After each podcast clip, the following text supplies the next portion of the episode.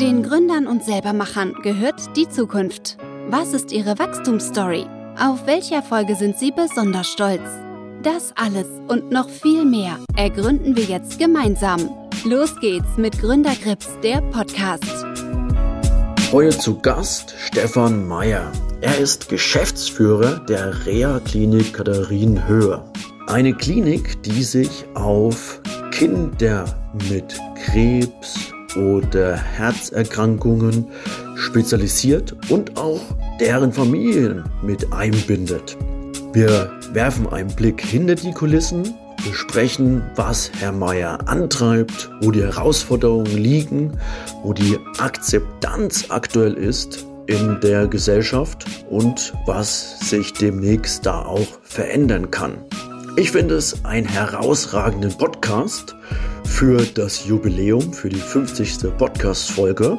Und wir sollten natürlich auch, gerade in der Weihnachtszeit, an diejenigen denken, denen es nicht so gut geht. Und das sind unsere Kinder mit Krebs und mit einem Herzfehler. Und eventuell kann man durch eine Spende dafür sorgen, dass auch die Kinderherzen und Augen ein kleines bisschen mehr strahlen.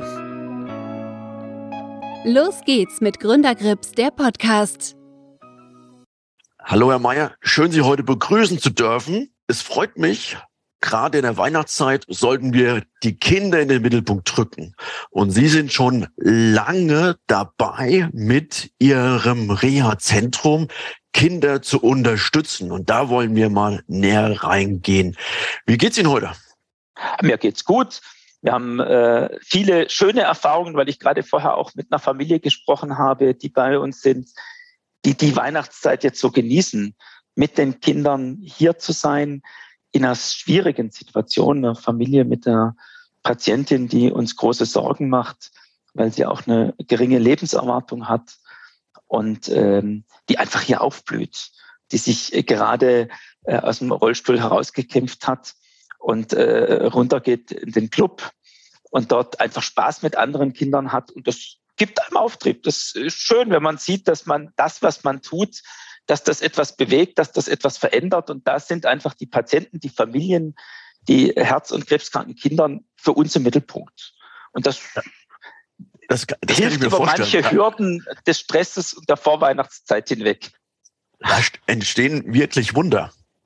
Ich war ja letztes Jahr genau um die gleiche Zeit in einer Reha-Klinik und allein das Beisammensein, dass alles geschmückt ja. ist, die Atmosphäre und dazu halt noch die Therapien, das ist wirklich ein, ja, sagen wir mal, ein Boden, wo wirklich Wunder entstehen können.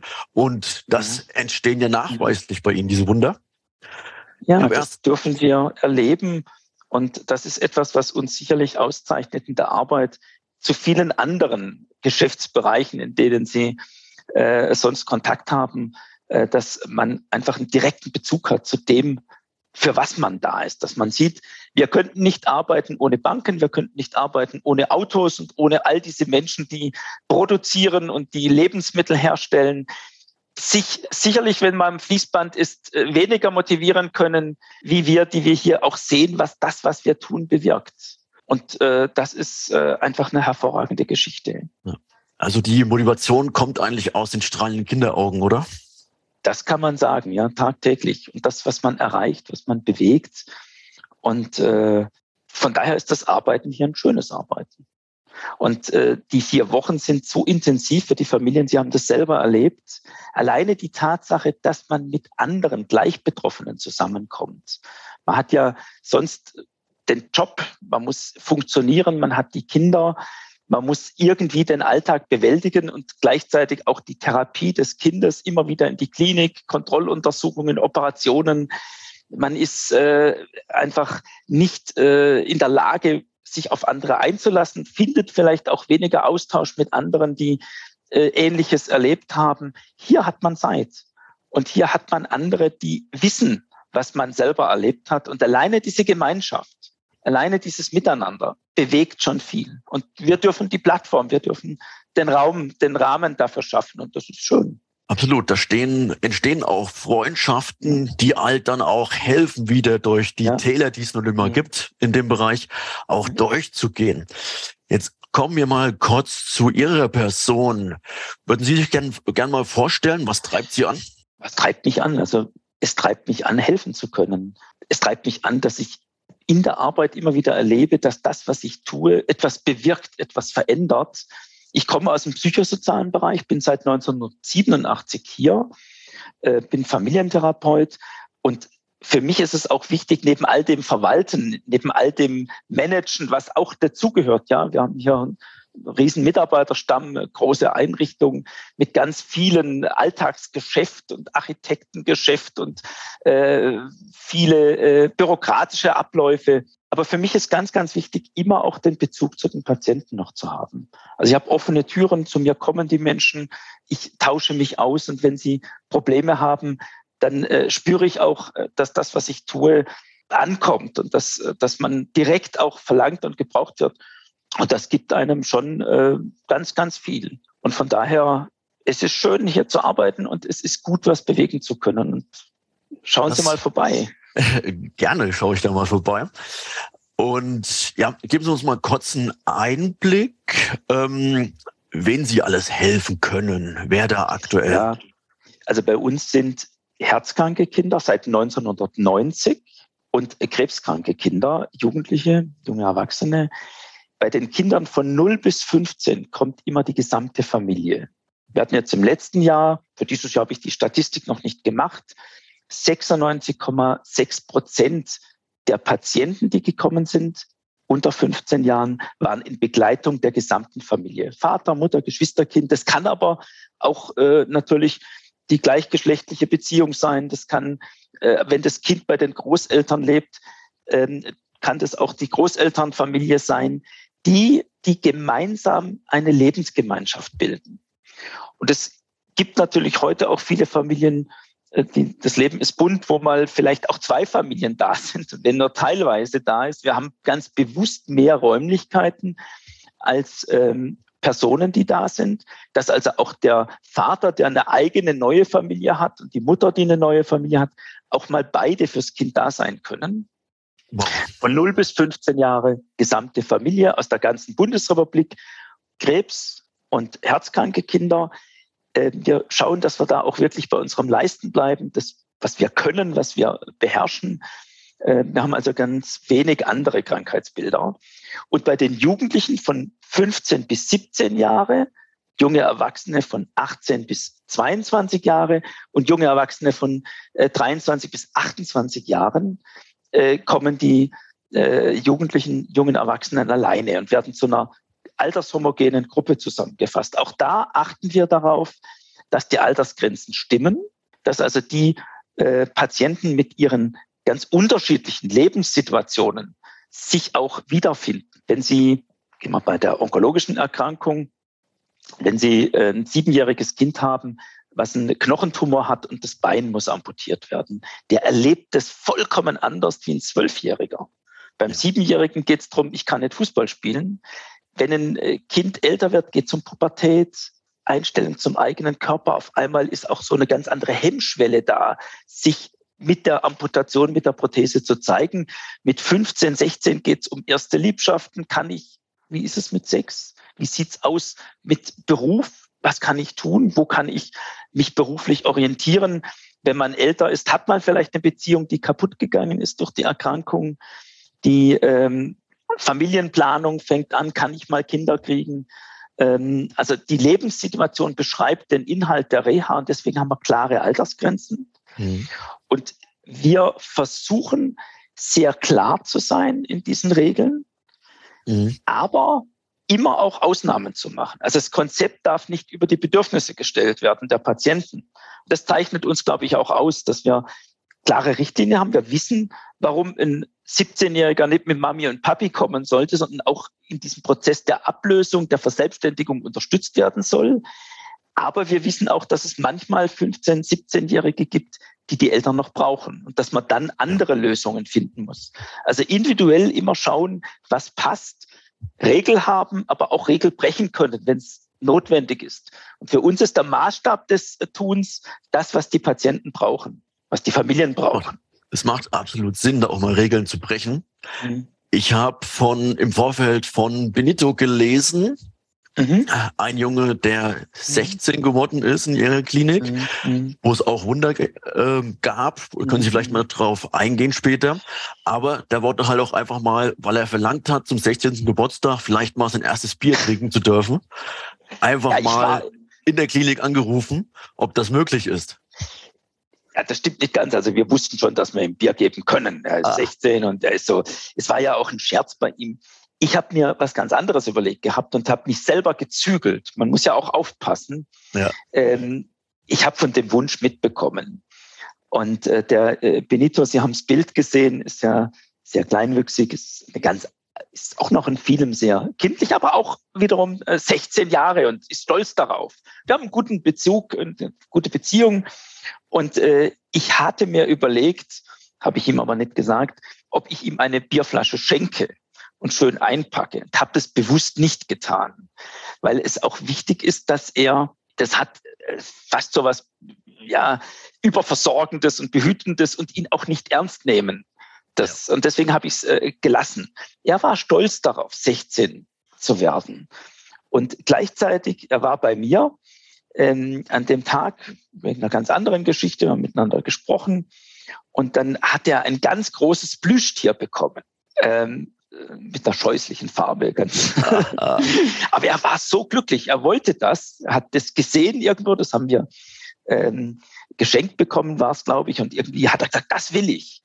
Und er hat sich über dieses Plüschtier genauso gefreut wie übers Bier und beides passt zu ihm.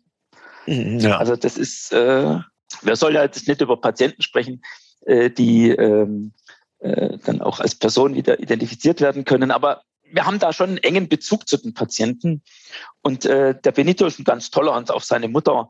Und er hat viel gekämpft. Und wenn man ihn sieht oder gesehen hat ähm, auf dem Gang, wie der jeden Schritt sich erarbeitet hat, mit welcher Motivation und mit welcher, das äh, äh, haben Sie vielleicht, äh, wenn Sie da ein Bild gesehen haben, das sieht man an seinem Gesichtsausdruck, diese Anspannung, diese Motivation, aus dem Rollstuhl raus, in Bewegung, die Treppe zu schaffen. Also ja. wie er sich die Welt zurückerobert hat oder erobert hat, das ist fantastisch. Also eine ganz, ganz hohe Hochachtung vor dem Benito. Und ja vor vielen eine, Patienten, die bei uns waren. Ohne Zweifel, das ist ja auch immer sehr faszinierend.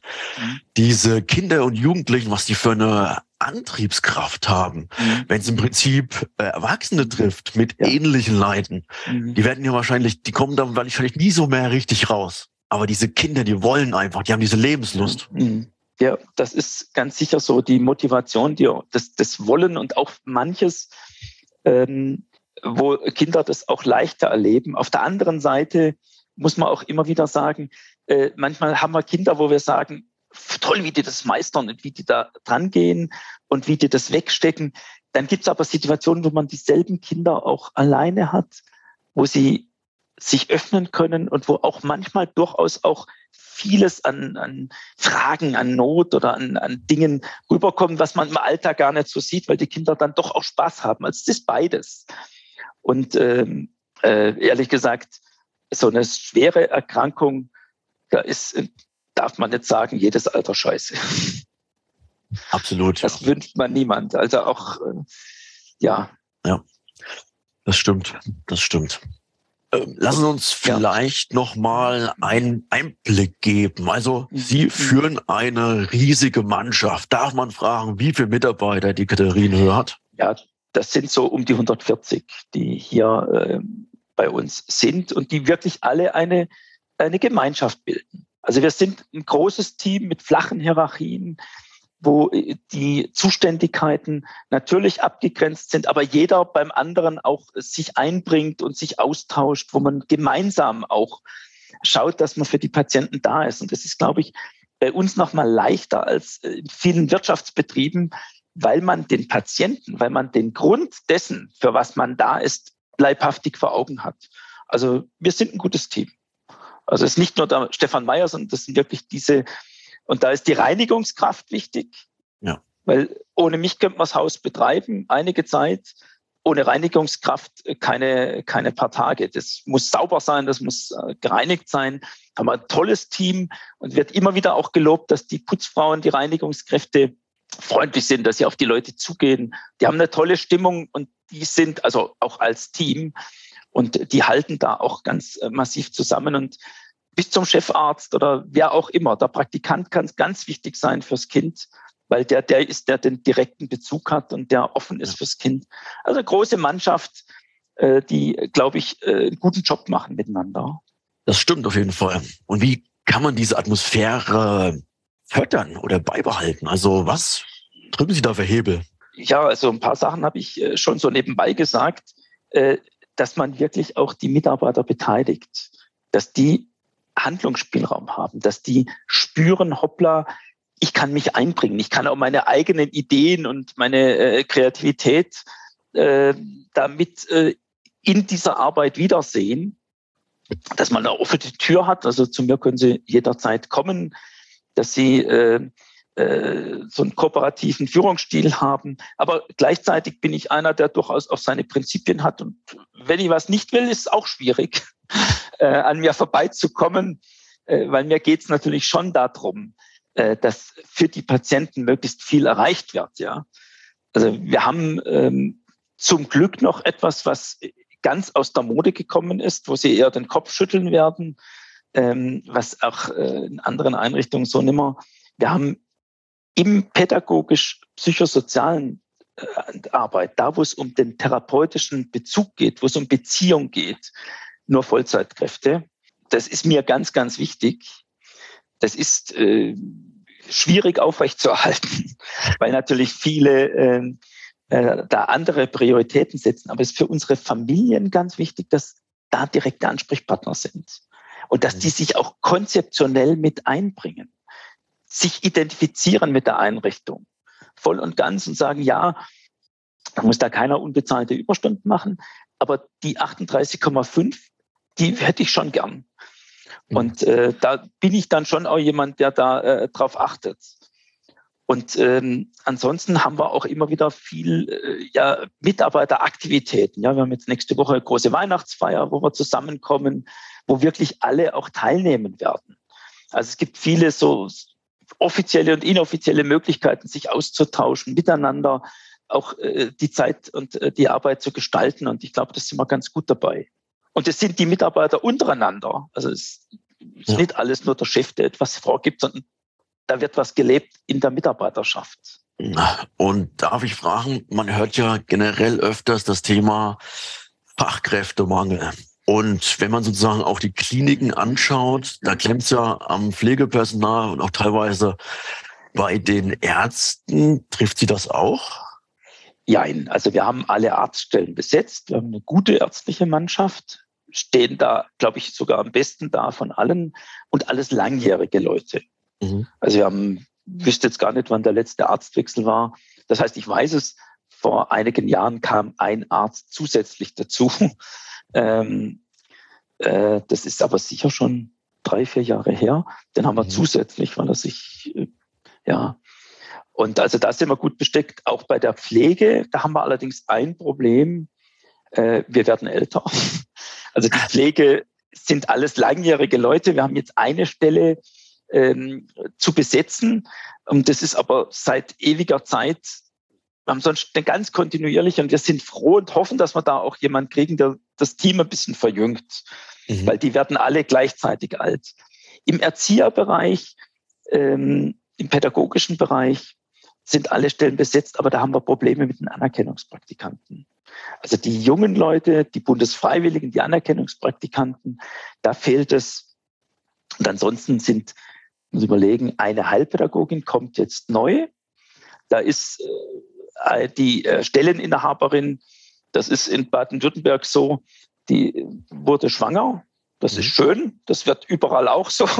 Sehr Aber schön. sie darf äh, als Schwangere in Baden-Württemberg keine Maske tragen, nur eine halbe Stunde in der Arbeit. Als Heilpädagogin muss sie aber eine Maske tragen, um A, sich zu schützen und B, ähm, auch die Kinder zu schützen.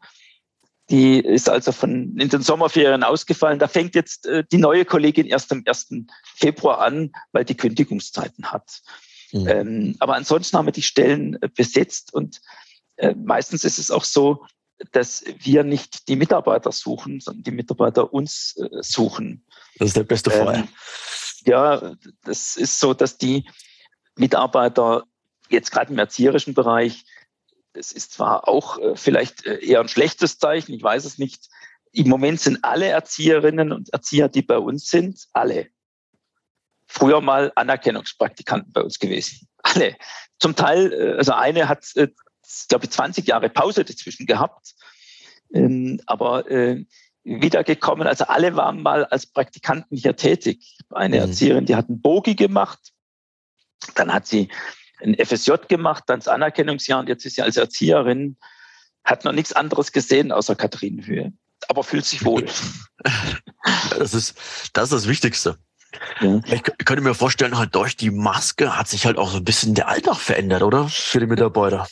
Das ist schwierig, ja. Also wir leben ja von Kommunikation, von Miteinander wenn sich jetzt, wir sehen uns äh, ins Angesicht, wenn wir jetzt so eine Maske auf hätten, ist natürlich nur so ein Ausschnitt da. Ja, ja. Und das ist schon schwierig. Äh, die Maske schützt, die ist wichtig. Die wird hier in der medizinischen Einrichtung sind wir auch verpflichtet, nach wie vor natürlich äh, grundsätzlich getragen.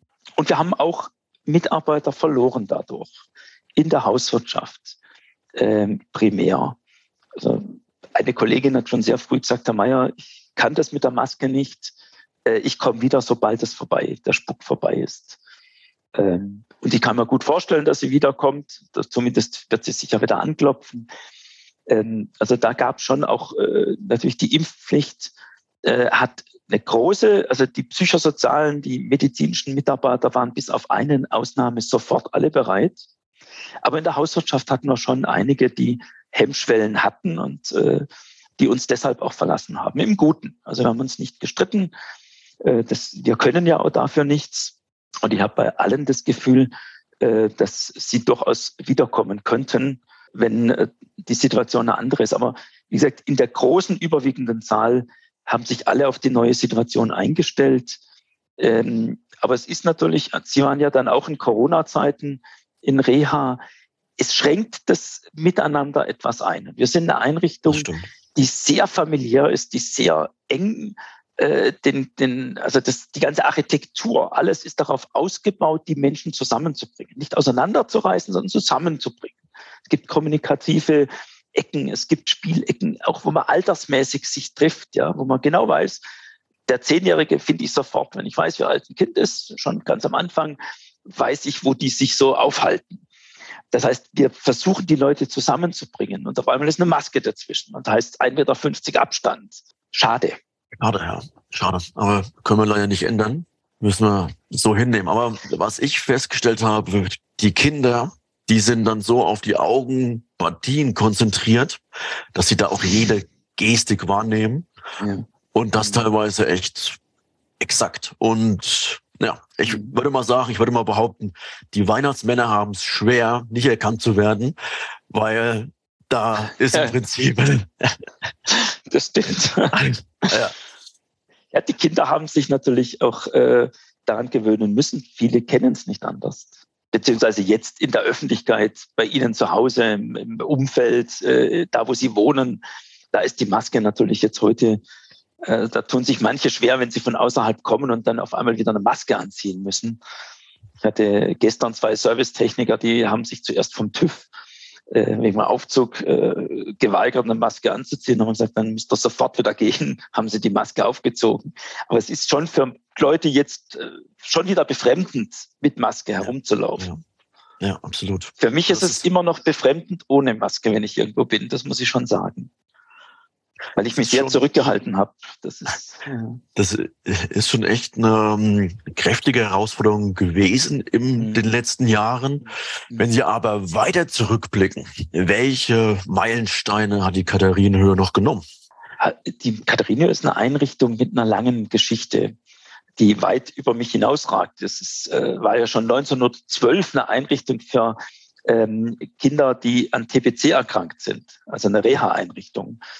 Und ähm, sicherlich war der große Meilenstein, äh, als äh, eine Einrichtung der Arbeiterwohlfahrt äh, für erwachsene Krebskranke mit krebskranken Kindern konfrontiert wurde. 1985 kamen ja die ersten Kinder, weil vorher die keine Überlebens- oder wenig Überlebenschance hatten, weil Reha kein Thema war und weil es zum Glück insgesamt wenig äh, krebskranke Kinder äh, gibt. Und dann kam 1985, ist für die Katharinenhöse ein großer äh, Einschnitt, weil da kamen dann die ersten Kinder. Es war ganz klein im ersten Jahr. Äh, die erste Reha waren mit zwei Kindern.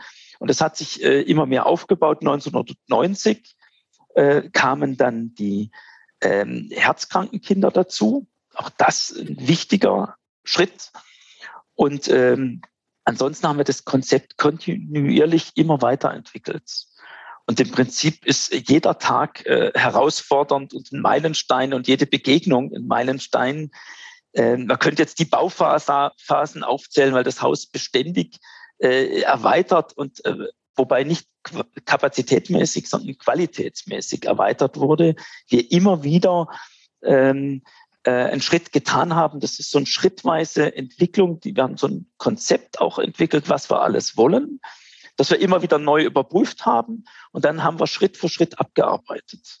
Und jeder einzelne Schritt, die Wohnqualität zu heben, das Therapiezentrum äh, zu bauen. Wir sind jetzt im Moment wieder in einer großen Baumaßnahme, die mir natürlich viel Angst macht.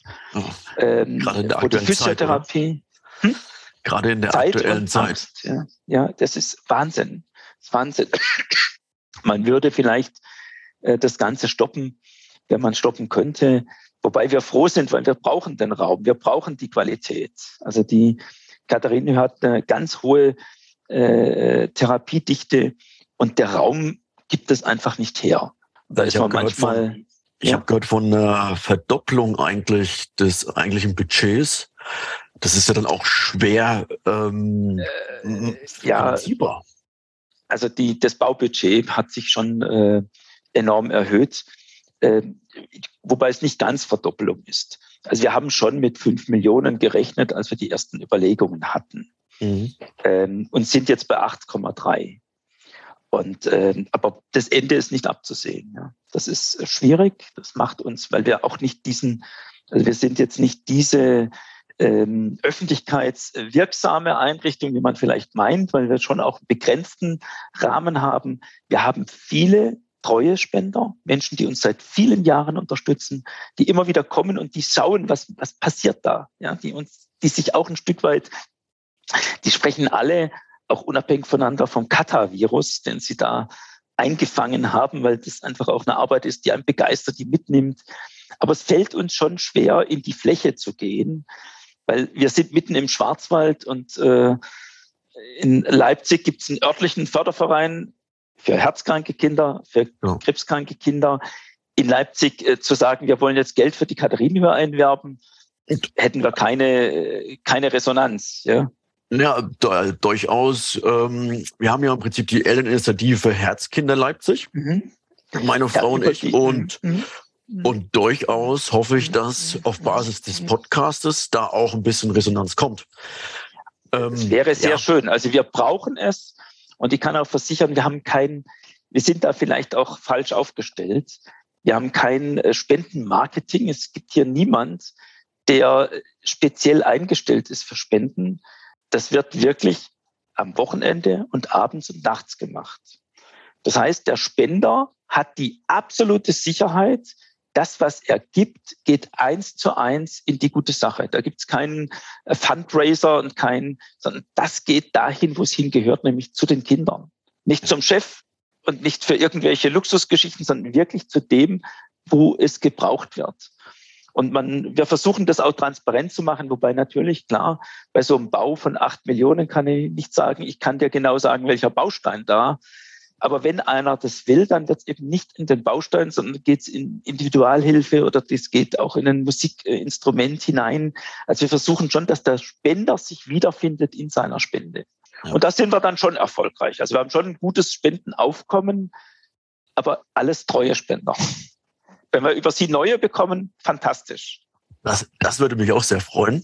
Also sozusagen ja ihr Einzugsgebiet an kleinen Patienten ähm, ist ja eigentlich auch bundesweit, so, ja. soweit ich weiß. Also es waren ja, auch viele mir bekannte mhm. aus Leipzig mhm. in mhm. bei Ihnen mhm. und ich habe auch nur Positives gehört und dementsprechend denke ich, diese betroffenen Kinder brauchen Hilfe, brauchen eine gute Einrichtung mhm. und da sollte man auch bundesweit helfen.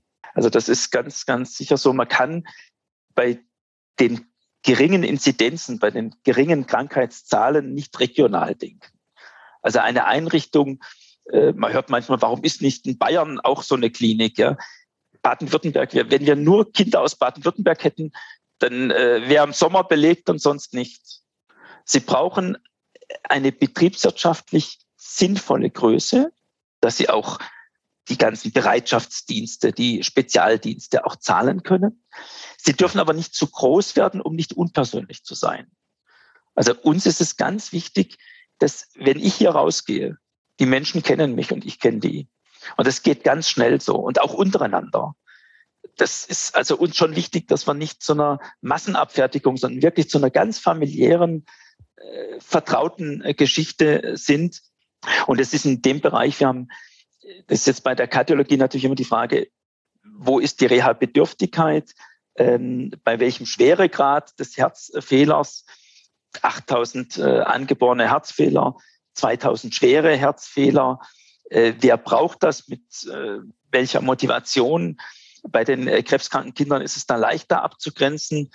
Man hat Krebs oder man hat es nicht. Das sind die Zahlen wenn man bis 15 rechnet, das ist im Bereich der familienorientierten Reha, sind es so 1750, die jährlich erkranken. Das ist beides, sowohl Kardiologie als auch Onkologie, ein überschaubares Klientel. Und deswegen, wir brauchen Patienten aus der ganzen Bundesrepublik. Mit Baden-Württemberg wird man das Haus nicht belegen. Und es ist manchmal auch wichtig, Abstand zu haben. Manchmal ist es sinnvoll, nah zu sein, weil die Lebenssituation und auch die vielleicht die Anbindung an die Akutklinik wichtig ist. Und manchmal ist es sinnvoll, einfach Abstand zu haben, rauszukommen aus diesem Stress des Alltags. Und da ist so eine Distanz, eine Entfernung auch was Heilsames. Also wir denken bundesweit. Und ich könnte mir vorstellen, Sie haben auch eine ordentliche Warteliste, oder? Wie sieht das da aktuell aus? Das ist äh, erschreckend im Moment. Ähm, zum einen ist natürlich immer ein Vorlauf notwendig. Sie können als Familie nicht hingehen und sagen, morgen gehe ich in Reha. Können die wenigsten. Es gibt natürlich Familien, wo die Situation so ist, dass sie es sofort brauchen. Aber auch da sind sie nicht flexibel. Und diese Familien, die jetzt in einer ganz kritischen Situation sind, die kriegen beim nächsten Reha-Wechsel einen Platz. Dafür machen wir keine Werbung. Die Akutkliniken wissen das.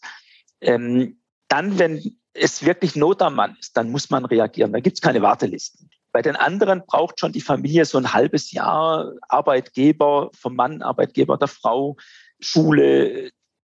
Viele melden sich an, da sind sie noch in der Akutklinik, könnten gar nicht kommen. Da kommt heute der Anruf, das Kind ist so im halben Jahr fertig äh, mit der Therapie, wir wollen dann zur Reha kommen. Also es gab immer einen Vorlauf. Und jetzt ist durch Corona, Sie müssen sich vorstellen, wir haben wenig Einrichtungen, weil es auch wenig braucht von diesen Einrichtungen haben alle teilweise geschlossen gehabt, ganz durch Corona. Das ganze Haus zu. Wir haben ganz bewusst mit den Ärzten telefoniert, haben die gefragt in dieser ersten Zeit, was würdet ihr uns raten? Und die haben gesagt, macht zu. Das Risiko ist im Moment noch nicht absehbar, auch für die Begleitpersonen, also auch für die Eltern, mhm. die ja gar nicht äh, vorher diagnostiziert sind, welche Risiken die mitbringen. Nicht nur wegen der Kinder, sondern auch wegen Vater, Mutter, also man wusste ja 2020 überhaupt nicht, was da auf uns zurollt. Wir haben dann ein Hygienekonzept entwickelt und haben die Belegung auf 80 Prozent runtergefahren. Das heißt, zwei Monate ganz ausgefallen, dann 80 Prozent nur. Und das ist im Prinzip bis heute so. Wir haben jetzt so langsam nach oben uns bewegt, aber wir haben immer noch nicht die Vollbelegung. Wenn Sie zwei Jahre, zweieinhalb Jahre nur 80 Prozent belegen, und das ist ja spiegelbildlich in den anderen Einrichtungen auch so gewesen. Wir haben eine Einrichtung ähm, in Sylt, die nur onkologische Kinder hat. Die haben äh, vier Reha-Gänge zugehabt am Anfang, ganz zu, und haben dann dieses Jahr, muss man sagen, also 2022, zum Jahreswechsel viermal hintereinander die Reha abbrechen müssen. Das heißt, mittendrin durch Corona alle am Heimreisen. Die kommen alle wieder. Mhm. Und wir haben einmal die Situation gehabt, dass wir eine Woche vor Reha-Ende bewusst mit den Eltern entschieden haben, es ist Corona da. Das war 2021 äh, im April. Mhm. Und dann hatte ich mit den Eltern besprochen, wie machen wir das? Wir haben dann drei, vier Tage vorher die Reha abgebrochen und dachten dann, die nächste fangen wir wieder an. Dann waren die Mitarbeiter zum Teil krank. Also die, die Hauswirtschaft. Und die Hauswirtschaft hat gesagt, wir schaffen das nicht. Herr Mayer, wir kriegen das nicht gebacken. Dann haben wir eine Krisensitzung gemacht. Und wir hatten auch die Angst, dass dann über die Mitarbeiter das in die Gäste hineingetragen wird. Damals haben wir dann bewusst auch noch mal eine Reha zugemacht. Dann haben wir immer wieder auch mal äh, Familien gehabt, zum Glück ganz selten. Aber im Oktober diesen Jahres hat es uns acht Familien äh, gekostet. Die mussten früher abreisen. Die wollen aber alle wiederkommen und werden ja auch bevorzugt aufgenommen. Das heißt, die Warteliste baut sich über Corona äh, auf, hat sich aufgebaut und muss jetzt abgearbeitet werden. Also die jetzigen Wartezeiten verfälschen natürlich äh, das Bild enorm und äh, machen uns Sorge, weil wir, wie gesagt, ist unser Anspruch ist, dass die, die es brauchen, es auch schnell kriegen. Kann ich nachvollziehen. Was die, was die Situation für die, die eben nicht ganz so dringend sind, noch verschärft. Also diese verschärfte Situation zeigt ja auch, dass ein Bedarf da ist. Mhm. So. Äh, nein. Es gibt einen Bedarf, muss bisher differenzieren. Es gibt einen Bedarf ganz sicher in der Kardiologie. Also ja. die Kardiologie ist das Krankheitsbild, was mir da am meisten Sorge macht. Ja. Wobei wir auch schauen müssen, aber das ist ein ganz inhaltliches Thema. Das habe ich schon vor 15 Jahren gesagt. Die Kinder werden zu Jugendlichen, die Jugendlichen zu jungen Erwachsenen und die jungen Erwachsenen zu Erwachsenen. Und irgendwann haben wir herzkranke Kinder, die Rentner sind, weil die Chance, die Krankheit äh, zu besiegen oder halt äh, ein qualitativ gutes Leben zu führen, trotz Herzfehler, steigt. Trotzdem ja. ist ein Reha-Bedarf da. Das heißt, wir müssen, wir haben einen Bedarf von älter werdenden Patienten, die aus meiner Sicht eigene Einrichtungen brauchen. Mhm. Wir haben damals 1985 hat man die Kinder aus der Erwachsenen-Reha herausgenommen, um ihnen eine Kinderreha zu geben. Jetzt nehmen wir die Erwachsenen in die Kinderreha hinein, weil es älter werdende Erwachsene sind. Bei den äh, kardiologischen Kindern, bei der Mukoviszidose, die wir nicht haben, ist natürlich ein langer Krankheitsverlauf. Bei den onkologischen sieht es ein bisschen anders aus, wobei dort auch Spätfolgen da sind, also Erkrankungs äh, die natürlich zu einer dauerhaften Behinderung, äh, bleibenden Beeinträchtigung führen. Ähm, viele Dinge, die da äh, als Spätfolgen bleiben. Aber auch da, denke ich, braucht Spezialkliniken dann, die deren Bedürfnisse annehmen. Also wir haben eine wachsende Zahl über diese Altersgeschichten. Da haben wir uns klar entschieden, wir hören bei 28 auf. Es gibt mal einen Patient, der ein bisschen älter ist, weil er uns schon kennt und aber auch noch reinpasst in die Gruppe. Dann kann er auch mal mit 30 kommen. Aber irgendwann, glaube ich, ist es wichtig, wie in den Akutkliniken ja auch, wo man sich äh, äh, neu äh, durch die Transition äh, neu äh, definieren muss. Irgendwann ist es wichtig, auch loszulassen. Und ähm, von daher, da ist äh, so eine Entwicklung, die die Kapazitäten beeinflusst. Wie stellt man sich da auf? Also wie oft nehme ich jemand auf? Mhm. In welchem Alter nehme ich noch auf? Und da glaube ich, äh, bin ich ein Freund von Spezialisierung und von äh, zielgerichtetem Arbeiten. Und dann, wie gesagt, äh, in der Onkologie, äh, da haben wir genügend Plätze. In der Onkologie gibt es keinen Bedarf. Ähm, und wenn ich zu viel Bedarf, äh, zu viel Kapazitäten habe, dann verteilt sich das zu sehr. Dann haben Sie auf einmal eine Wald- und Wiesenklinik mit fünf onkologischen Patienten, die dann ja nochmal ein sehr differenziertes Krankheitsbild haben. Der eine hat äh, eine Leukämie, der andere hat einen Knochentumor, der dritte einen Hirntumor. Das sind ja drei unterschiedliche Erkrankungen. Ja. Und wir brauchen eine Kliniklandschaft, die den Patienten ermöglicht, andere Patienten mit dem gleichen Krankheitsbild zu treffen und kompetente Mitarbeiterinnen und Mitarbeiter, Therapeuten zu finden, die sich mit dem Krankheitsbild auskennen. Also es braucht mehr Kliniken für andere Indikationen. Und es braucht in der Kardiologie, und da muss man sich gut aufstellen, äh, es ging ja da äh, auch äh, kurz vorher mal um Brandenburg. Ich habe damals sehr dafür plädiert, dass man auch mal die Caritas oder einen großen Wohlfahrtsverband mit ins Boot nimmt, ja, um ja. einfach eine andere gesellschaftliche Relevanz auch zu bekommen, ja, eine andere ja. Durchsetzungskraft. Umso breiter dieses Thema hineingetragen wird, auch wir haben ganz starke Lobby auch äh, im Bereich äh, der Wohlfahrtsverbände, die man nutzen äh, hätte können. Wobei man sagen muss, damals war die Landschaft auch noch anders, was die Anerkennung des Konzeptes angeht. Also da haben wir viel erreicht. Wir haben jetzt schön gehört, dass viele Leute dafür arbeiten, dass die Augen von krebskranken oder herzkranken Kindern strahlen können hier in Deutschland. Aber dafür sind sie leider auf Spenden angewiesen. Der Betrieb ohne Spenden und die Weiterentwicklung ist nicht möglich. Deswegen würde ich Sie bitten, Bitte unterstützen Sie die Katharinenhöhe und spenden Sie für diese Kinder und deren Familien. Vielen lieben Dank. Gründern gehört die Zukunft. Wir möchten im Podcast Gründerkrips Ihnen ein paar Gründer vorstellen und auch gründergeführte Unternehmen besprechen.